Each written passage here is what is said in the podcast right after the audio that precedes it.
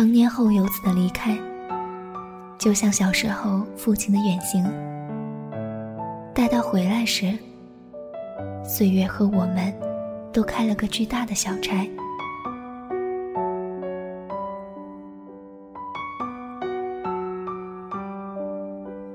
欢迎各位听众朋友走进本期心理 FM，世界和我爱着你。我是主播艾小莫，今天让我们一起分享来自刘墨文的：“你可千万别像你爸。”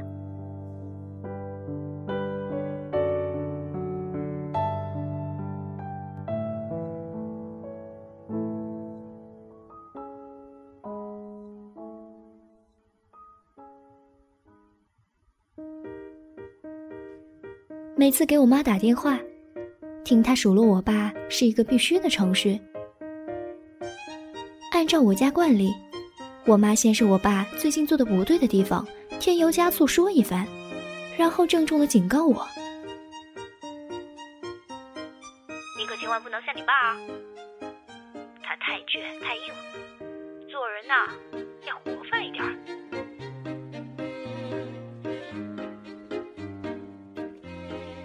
我记得儿时有一次。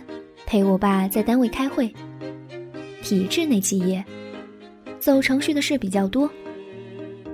我爸本身就烦这样的会，他就抱着我在后排看二战史，爷俩看得津津有味儿，目不转睛。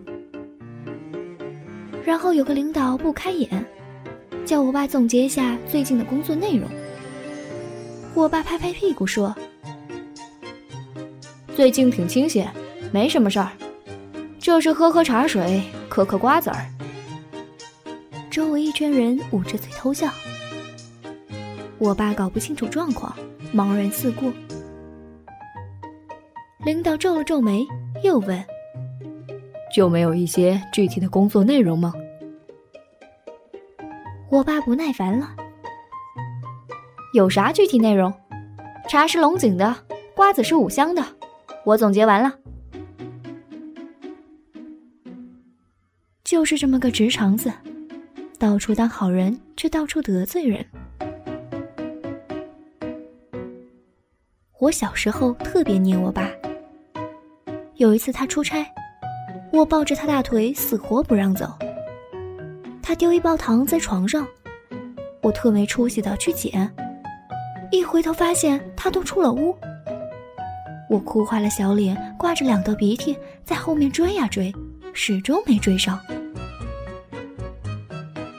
那时候家里没什么钱，但是爸妈都是国企单位，有保障，偶尔还有些福利。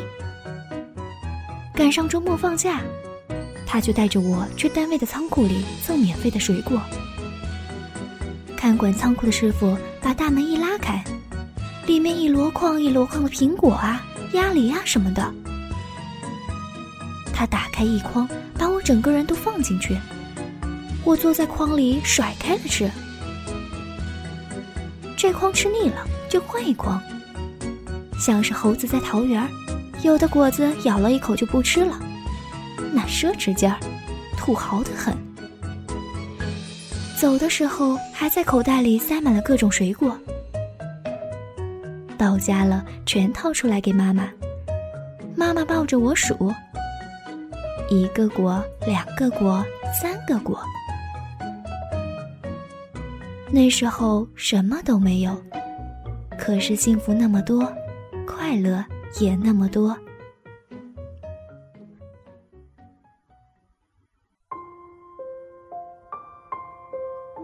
但从我记事的时候开始，我爸的脾气就很坏。也许和他的成长经历有关吧。我爸十八岁的时候，爷爷就去世了，奶奶一共生了七个孩子。大伯工作在远方，二伯当兵，我爸是老三，家里最年长的儿子。奶奶一个人带着几个孩子，强推着生活往前走。寡妇门前是非多，经常有人欺负我们家没有主事的。别人盖工棚占了我们家院子，我爸把棚子给拆了。邻居家的小混混溜进我们家偷鸽子。下班了，我爸拎着扁担再去抢回来。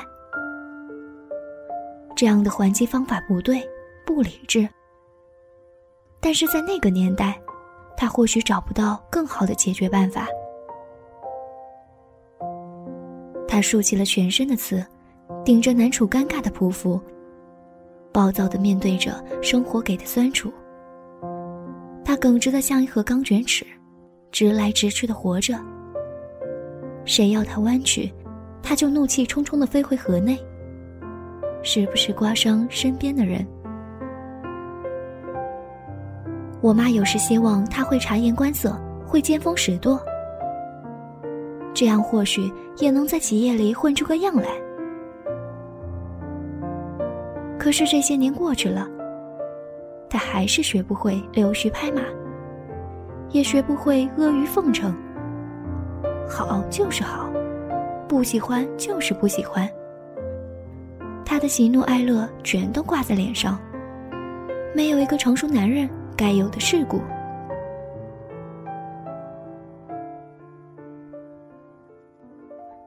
我和我爸的相处方式不像是父子，却更像是朋友。我总是没大没小，他也不顾及父亲该有怎样的威严，喜欢拿我打趣开玩笑。小学五六年级的时候，我疯狂的爱上了漫画、足球和小说，很长时间都稳坐全班倒数第一的宝座。开家长会，我妈嫌我不争气，一般都派我爸来，我爸也比较镇得住场面。来了，看一眼成绩单的最后一名的我多少分，随手就把成绩单放进兜里，回去给我妈验收。就那么一次，真的有一位同学因为生病缺考两科，我考了个倒数第二。我爸来开家长会，看了一眼倒数第一，发现不是我，眉头紧锁，于是翻到了成绩单的背面去找。父皇，您领了这么多年的成绩单，不知道背面什么都没有，是空白的吗？寻找魏国，怒问：“你在哪儿呢？”我忍痛答曰：“爸，你看倒数第二个。”老爸转脸一看，愁眉顺展，欣慰着念道：“哎呦，倒霉孩子还抓到一个。”我班主任憋到内伤。高中时候，我和我的小女友放学刚出校门，就被我爸按了个正着。我让女孩自己先回家，一个人战战兢兢的面对我老爸。结果我爸张嘴就问：“你什么眼光？他不就个子高点吗？你喜欢这类型？”恋爱中的稚嫩小男孩斗胆反驳：“我喜欢他不是因为外在，你不懂，咱俩口味不一样。”我爸怒问：“你他妈知道我什么口味？”脑海中一闪念，淡定答道：“我妈那个口味的。”我爸好像瞬间被雷击到了，回家的路上一直很严肃。当时我心里这个后怕呀，寻思我爸这是在等技能冷却呢。到家一进门，菜香从厨房里传出来，我爸自己嘿嘿笑着，笑得我直发毛。他回头对我说：“对，就是这个味儿。”当然也有不少挨揍的时候，比如我偷了化肥厂尿素。撒在了姑妈家的菜园子里，比如我踢碎了邻居家的玻璃，第一反应是逃跑。少年时那么多次次挨揍，都是如今看来可以拿来评判道德和人格的东西。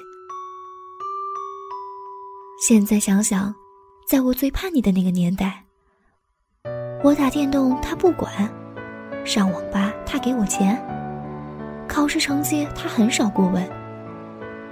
就连早恋这样大逆不道的事儿，他都觉得可以从宽处理。但是那些违反他做人原则的事情，他却从不让步。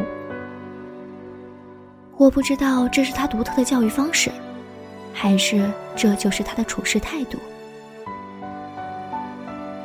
但是，这样自由的成长方式如何成就了今天的我，他当然不得而知。这么多年放养生活里，我以自己最原本的状态生长着。是这种自由，让我在任何一个陌生的环境中，都能很迅速的融入进去，将自己的气息铺散开来。你说是我无知也好，说我莽撞也罢，起码在我起初要试探这个世界的时候，我爸没有因为顾忌或担心我太多，而过于束缚我。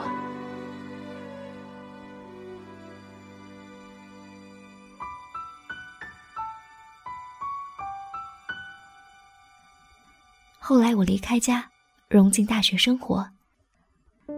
尽管离家很近，却很少回家。我把自己的生活丰富的滴水不漏。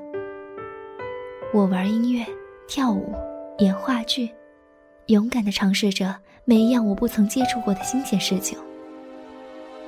大一放寒假回家，有次家里吃火锅，我和我爸去买菜。走路的时候。我步伐快了点儿，他跟着我走急了，累得气喘吁吁。我故意放慢点，他强调着说：“就是昨晚没睡好。”快到家附近的时候，突然下起了雨。我爸开始加快步伐往家里跑，我不敢超过他，一直在后面跟着。跑着跑着，他扭曲着姿势，突然回头大声说。你看我跑得不慢，我身体还很好。我忽然觉得鼻子一酸，手足无措。他的衰老在那一瞬间被放大，像一张网，铺天盖地的将我捆绑起来。我舍不得追上他，脚步越来越慢，腿越来越软。我小声说了一句。爸你等会儿我，别走那么快。却被风吹散了，飘进我耳朵里，已经变成哭腔。成年后游子的离开，就像小时候父亲的远行。待到回来时，岁月和我们，都开了个巨大的小差。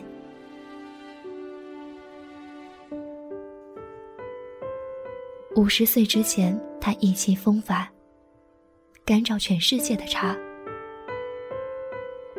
五十岁之后，他发现一口气上七楼需要在五楼停一下。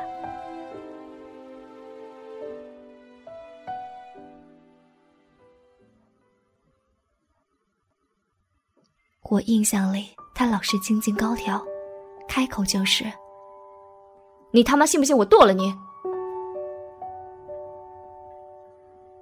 我以为他老了，时间驯服了他，也驯服了他的脾气。其实才不是。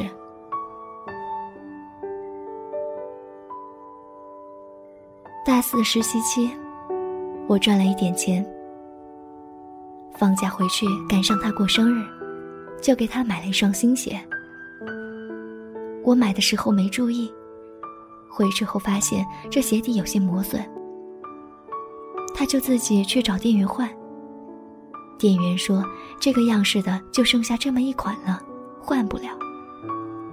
要换，只能换同价格的别的款。”他就要店员从别的店里调，没有就从外地调。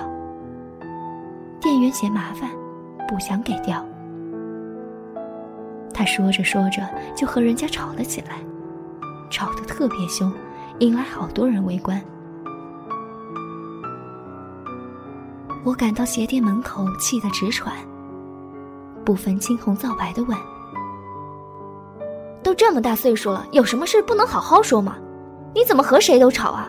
你还当这是咱家啊？都让着你。他嗓门飙的老高说：“别的样式我都不要，我就要你给我买的那个，就要那个。”我愣了几秒，像哄孩子一样把他哄出来，摸着他的脾气往下顺。我说：“爸，别生气，要不我再添点钱，咱买个更好一点的好不？”老头看了我一眼，说：“嗯，也行，那你再给我好好挑挑。”那好像是我第一次给他花钱。他那么认真，居然显露出一点孩子般的幼稚。一共五百多块钱的鞋，至今几乎还是崭新的。我打算来南方工作的时候，他并不是很情愿我走这么远，但嘴上还是说：“你爱去哪就去哪儿，没人管你。”然后悄悄地在我上衣口袋里塞上几千块钱。这几千块救命钱，我一直封着口，好好保存着，想将来能让这个信封厚上一倍，再骄傲地还给父亲。可是后来一次意外失误，我的预算超支，不得不花掉这个信封。那个月过得狼狈极了。我啃着馒头咸菜，看着我爸塞给我的那个已经空了的信封，忽然明白，在我自认为自己很凶猛，要甩开袖子和这个世界搏斗的时候，他早就用这样的方式原谅了我的幼稚。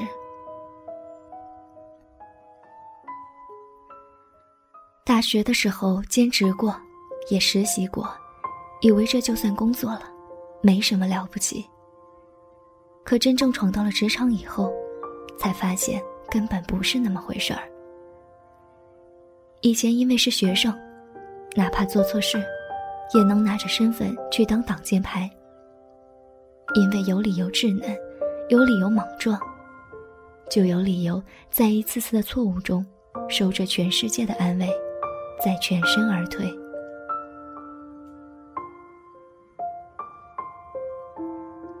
年轻的时候容易沾沾自喜，容易得意忘形，需要被这个世界扇几个嘴巴，才能清醒一点，去看待自己的缺点和惰性。这个展开的信封，真的就像有话要说一样，让我忽然想起我爸和我说过的一些话。他和我说。孤独的人可以是一个个体，也可以成为一面旗帜。他和我说：“做一件事儿，时间久了才能看出差别。喜欢一个人也是这个道理。”和我说：“人呐，不能什么东西都想要，求人得人是在奢侈。失去这件事儿不会让你强大。”你要做的是必须明白，你为什么会失去。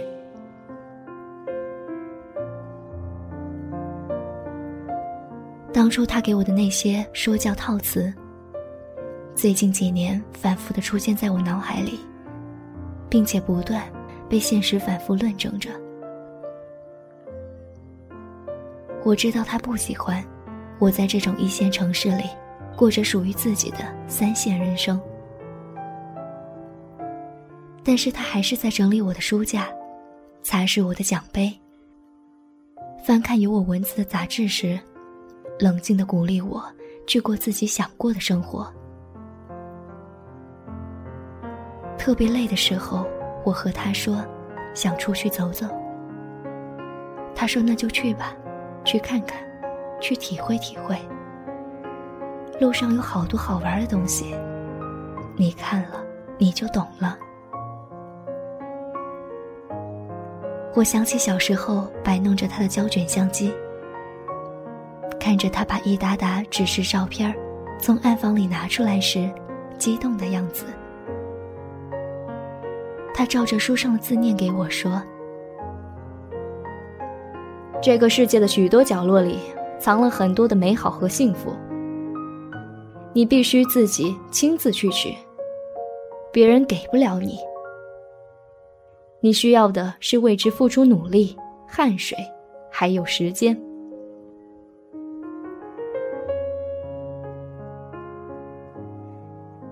以前看过一个电视剧，叫《激情燃烧的岁月》，里面有一老头叫时光荣。我觉得和我爸特别像，脾气臭，蛮横，还不讲理，惹得妻子和自己吵吵闹闹一辈子，三个孩子也没捞着清净。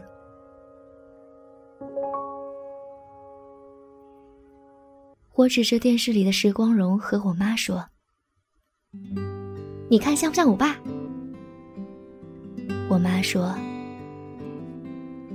他像不像我可不管，你可千万不能像你爸。”我爸有很多缺点，他暴躁、酗酒，喝酒以后还耍酒疯。他还特别懒，洗衣做饭统统不会。做错事也不承认，死要面子。这辈子也并不如意，但是他没有把那么多的压力交托给我，没期盼我大富大贵、光宗耀祖，也没有把我当成他人生的绝地反击。我考什么样的大学，做什么样的工作，去哪个城市生活，喜欢什么样的姑娘。他统统不管，他只希望我成为一个好人，并且快乐，快乐而已。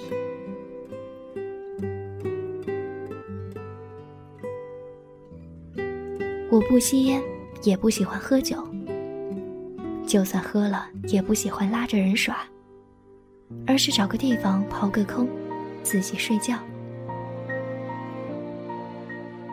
每个人缓解压力的方式也都不一样。我喜欢家里多一些植物，多一些书，安安静静的。再有一个老唱片机，配上一壶茶，那就太美了。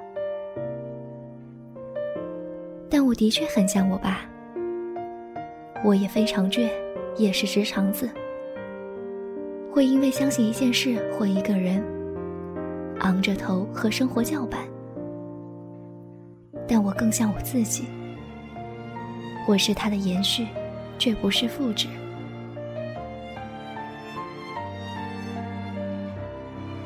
我爸今年已经五十五岁了，他走过了自己的一大半人生，因为自己的老实，着实吃了不少苦头，但是他依然会主动。去修理楼道的灯泡，会在路上帮环卫工人推一把垃圾车，会在广场舞的人群旁一脸不屑地看着我妈，却又带着笑容。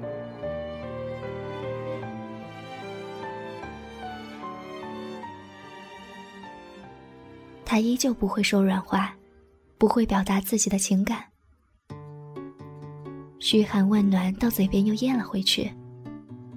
把一句句问候转变为生活里的细节，是不是跃跃欲试给你寄点东西？你不给他打电话，他就跑去给你充点话费，提醒你一下。但是他还是那副傲娇模样，喜欢打趣你，挖苦你，却又忍不住想要知道你的一切消息。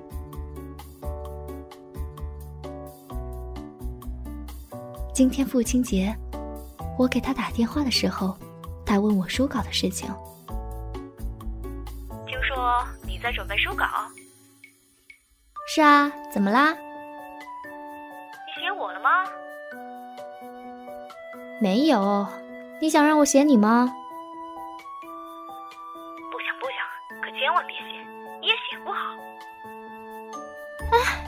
就不能鼓励我两句吗？行啊，儿子好好写，快点写吧！村头厕所没纸了。唉我就知道。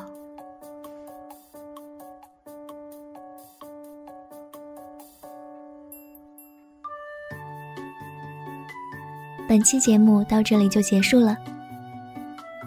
如果你想和我交流，可以在心理 FM 客户端的社区里发表你的话题或者疑惑，艾特我。你也可以关注心理 FM 官方微信账号。我是主播艾小莫，我们下期见。